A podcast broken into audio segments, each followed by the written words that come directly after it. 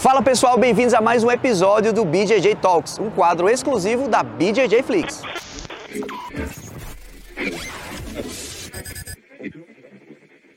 O episódio de hoje vai ser especial diretamente de Las Vegas. Estamos aqui na Las Vegas Boulevard, a rua principal da cidade, para fazer o nosso episódio de hoje. Mas antes de começar o nosso episódio, não se esquece de curtir esse vídeo, compartilhar e também se inscrever no nosso canal, ativando o nosso sininho, porque aí toda semana você vai receber um aviso quando um novo episódio for ao ar. Fala galera, bem-vindos a mais um episódio aí desse quadro especial da BJJ Flix, mais um episódio especial aqui em Las Vegas, especial do ADCC. E estou aqui com outro Renato, dessa vez o Sugino. Bem-vindo, meu irmão. beleza. Obrigado, é honra ter você aqui. Imagina, o prazer. Renato, ele é o único árbitro brasileiro presente no grupo da arbitragem do ADCC, é isso mesmo? Isso mesmo. Renato, me fala, me fala pro pessoal aí, quando foi que você começou no ADCC? Bom, na DCC a história começou em 2013. Foi um evento em Manaus, né? É, tava programado para 2015 ser em. Manaus, com a DCC. Aham. E eu conheci a gestão antiga do, no Brasil. Eles me chamaram para fazer esse evento. Aí desde então eu tô aqui, né? Sim. Participando aí do Mundial desde 2015, que foi em São Paulo. né? Legal. Mas em 2013, quando você foi, já, já existia esse curso, você fez um curso específico para o ADCC, foi assim, né? Fiz um curso específico, veio o Head Judge Mundial, que é o Peter. Peter? Uhum. Ele fez um evento grande com todas as regras, Ah, tudo. E foi passado para todos nós, né? Sim, sim. Ah, foi feito um curso com um diploma e tudo. Então, desde 2013, direto até hoje, você foi, participou de todas as edições? De mundial, todas as edições. É. Ah. Começou em 2015. 2013 é, foi depois do Mundial da China. Certo. Né? 2015 foi o mundial que eu participei mesmo, o primeiro mundial. Legal. Então é legal porque você acompanhou a evolução do evento. Sim, com É. certeza. Você, cara, você deve ter visto tudo, né? E, e, bicho, conta como, como é que é essa experiência, né? Do que, que, você, que você tem na sua cabeça de, de visão antiga, né? E o que você viu esses dias agora. 2000, assim, o ADCC sempre foi um torneio, né? Teve todo o seu charme, porque desde 98 paga-se muito bem, valoriza-se muito o atleta, né? Uhum. E tem todo o seu charme. É a Copa do Mundo do grappling, né? Sim, do sem sim, kimono, sim. né? Uhum. Só que isso foi tomando proporções assim, 2015 no Brasil já teve um bom público, 2017 na Finlândia já aumentou mais, 2019 Mojacin veio para arrebentar, né? E hoje essa evolução que teve para 2022, né, foi um, assim, um nada visto no mundo do grappling ou do jiu-jitsu, né? Em termos de produção, em termos de eh, atletas, Patrocínios. patrocínios principalmente, né, a super organização. É, o próprio Renato, o Mo, toda a turma está organizando isso o que há cinco anos, três, cinco anos, né? Então foi um evento de excelência, a evolução eu fico muito feliz com o que está acontecendo, né? Sim. É, e eu vou puxar sardinha para a DCC. A DCC é o maior campeonato de luta agarrada do mundo. Com certeza, com certeza. Em relação à arbitragem, você tem notado aí que de repente tem um, um movimento de novos árbitros querendo entrar no circuito, querem aprender as técnicas. Como é que, como é que tá tendo esses, esses cursos, por exemplo? Tá tendo mais gente do que antes? Esse, assim, agora em 2022 teve muito mais gente, né? Antes a gente selecionava muito, né? Certo. Quem eram os Era árbitros. muito específico, né? É muito específico, né? Mas hoje tem uma participação maior por todo o marketing que está sendo feito, principalmente em cima do no-gi.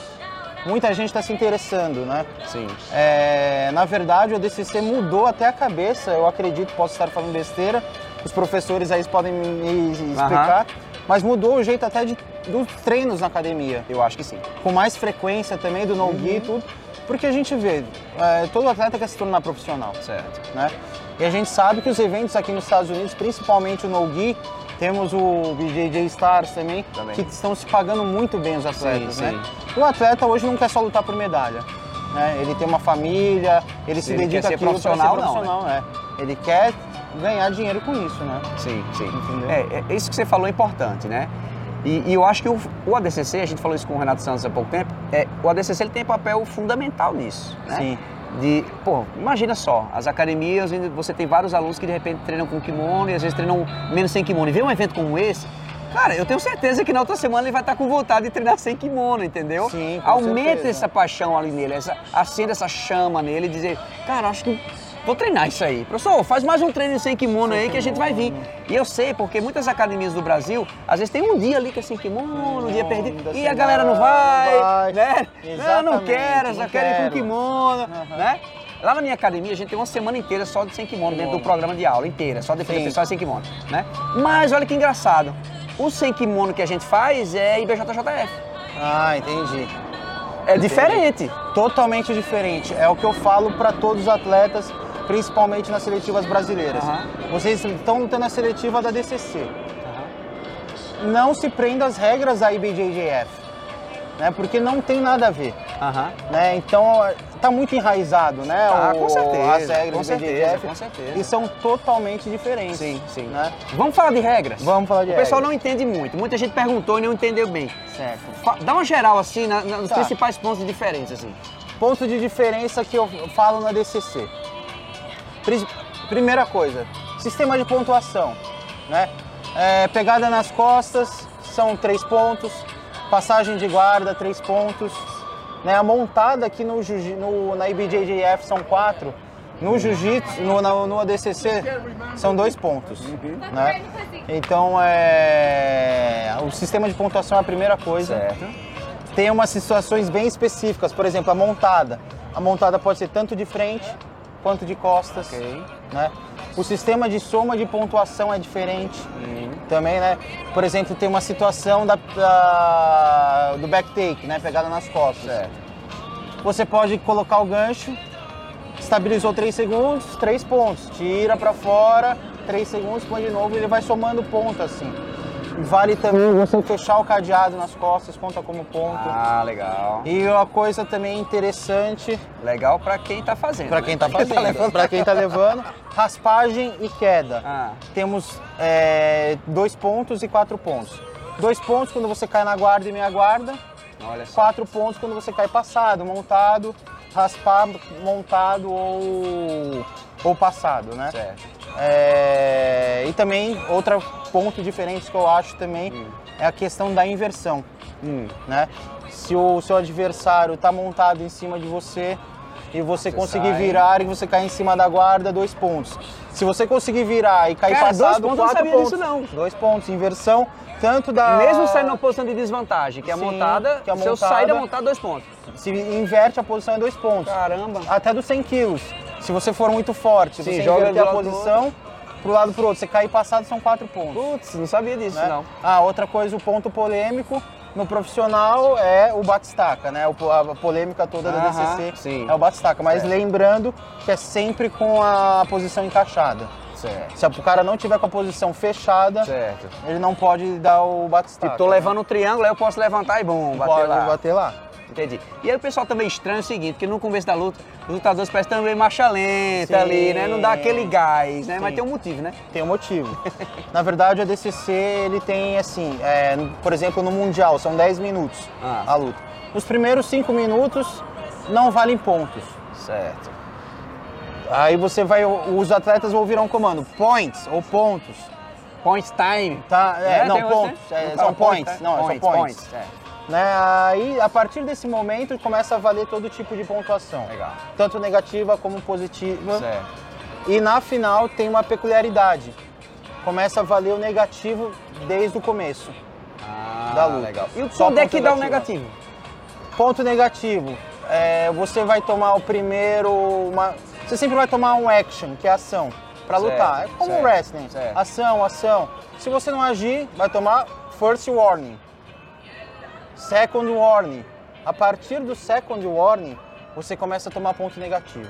Ok. Então É. levou advertência, levou duas, é Levou- negativo. E Começa. aí no DCC é sempre por falta de combatividade. Né? Mesmo assim, a gente sempre puxa pra frente o- os lutadores. Uhum. Mesmo se ele tá numa posição de vantagem ali, tá passado, tá, na- tá com a guarda passada e ele não agir, Sim. ele vai ficar tomando ponto negativo. Certo, Entendeu? certo. É, isso é importante assim, porque o ADCC, todo mundo quer ter o título do ADCC, Sim. quer ganhar o prêmio do ADCC. Então ninguém quer arriscar muito, Não, é. né? Então o cara tem a estratégia dele ali, Sim. pô, a minha estratégia é ficar aqui parado e tô nem aí. Tem aí. Ganhei meu ponto ali, vou travar aqui e vai, né? Sim. E a gente teve, gente tiveram várias situações ali de, de lutas que aconteceram isso, né? Mas é, é- é bom explicar isso pra quem tá em casa, porque, é, é, como você falou, tá muito enraizado a BJJF Sim. ainda, então as pessoas não entendem as regras que estão lá. Sim, sim. Né? Não entendem as regras que estão lá, né? E confundem. Sim. Pô, mas montou, mas por que caiu aqui? Não foi dois pontos, por que derrubou? É, foi dois pontos. Pô, por que, que não foi dois pontos, né? Entendi. Então, inclusive, pessoal, no livro, né? Dentro do livro, e acho que no site também tem, eu acho, mas no livro tem todas as regras lá da DCC, Sim. né? Que eu acho que é legal depois a gente até é, fazer alguma coisa, a gente vai divulgar essas regras também, Sim. que eu acho que é bacana, porque isso é um processo educacional. Sim, exatamente. Né? A gente está educando a comunidade do jiu-jitsu para dizer, olha, a IBJJF é isso, mas a gente também tem isso Tem aqui, isso que é o. ADCC. E, cara, eu já me peguei nisso, pensando o seguinte, ô, poxa, eu- essa semana eu treino sem kimono. Eu, poxa, será que eu faço essa semana com regra do ADCC? Né? Será que é legal? Cara, você, isso jamais tinha passado pela minha cabeça. Cabeça. Nunca. Uhum. Não existia possibilidade disso. entendi. Mas agora já me passa pela cabeça. Poxa, mas por que não? Sim. É, é importantíssimo porque é, estamos num projeto de expansão. Isso. Né? 2023 vai ser um ano importante. Provavelmente teremos muito Opens pelo Brasil inteiro. Aham. E é importante. O que eu peço sempre para os atletas, né? Eu ouço reclamação, mas eu sempre pergunto para ele ou para o coach técnico: Cara, você estava no seminário de regras? Ah, não deu tempo de eu ir. Ah, enfim. Cara, você não pode lutar um evento sem saber a regra. Não pode. E a gente, a gente viu lá vários errinhos. Vários errinhos, entendeu? É, ah, porque. Ah, dois pontos, dois pontos. Cara, não tá valendo ponto ainda. Passou a guarda e não era pra ter É, passado agora, porra, faltavam por 10 que- segundos. É, por que, que o juiz central não dá os pontos? Aham. Né, tem muita coisa que você tem que ir no seminário de Sim. regra. Eu peço, por gentileza, por favor, quem for participar de um evento DCC, sempre vá no seminário de regra, é muito Isso. importante. Legal. E outra coisa de regra também pro pessoal lá. Dá empate. 0 a 0 Certo. Acabou. Tem mais 5 minutos. É isso? Isso. Como é, que no funciona? Mundial, né? É, no Mundial. Como Certo. funciona esses 5 minutos? Cinco minutos de overtime. Isso.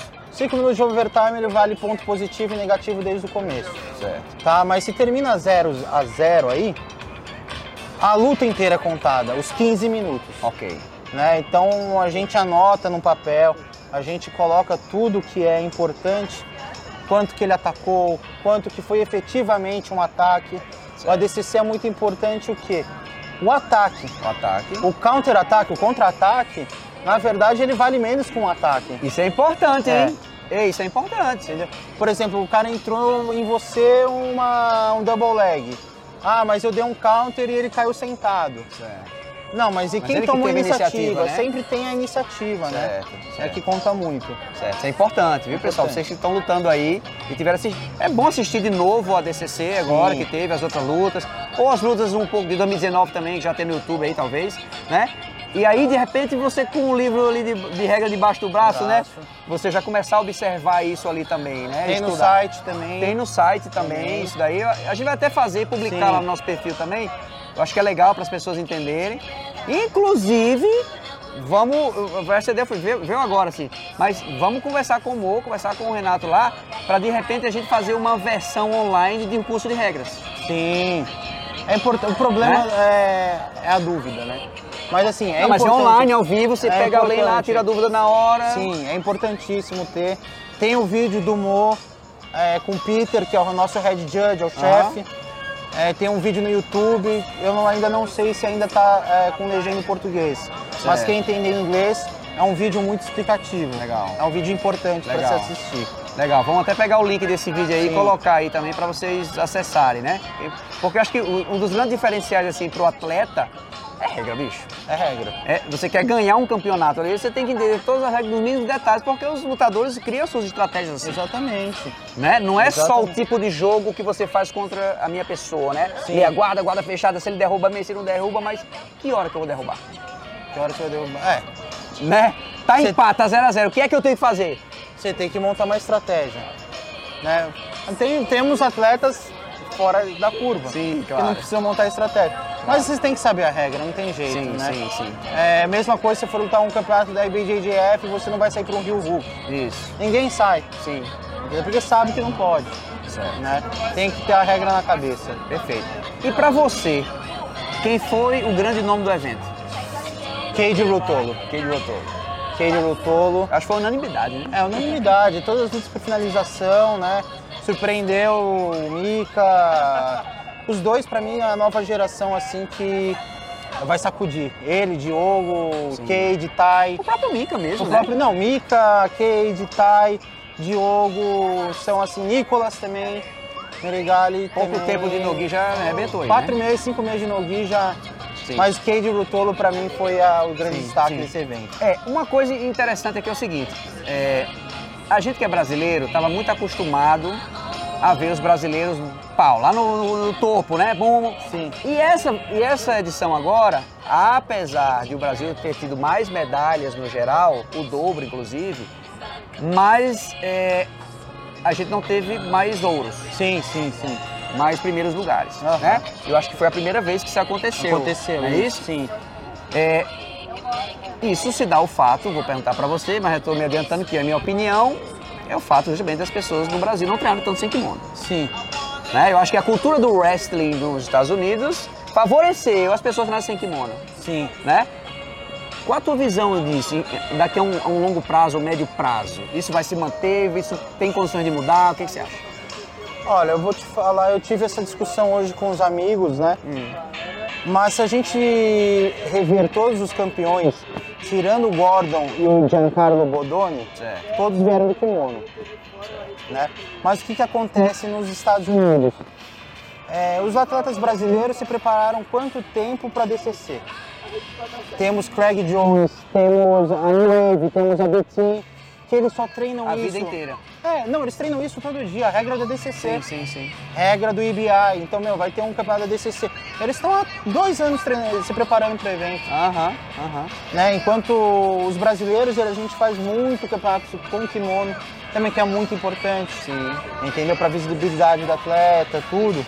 Mas assim, eu, na minha opinião, é o tempo de treinamento que cada um tem. Né? Específico para aquele campeonato. Sim, sim.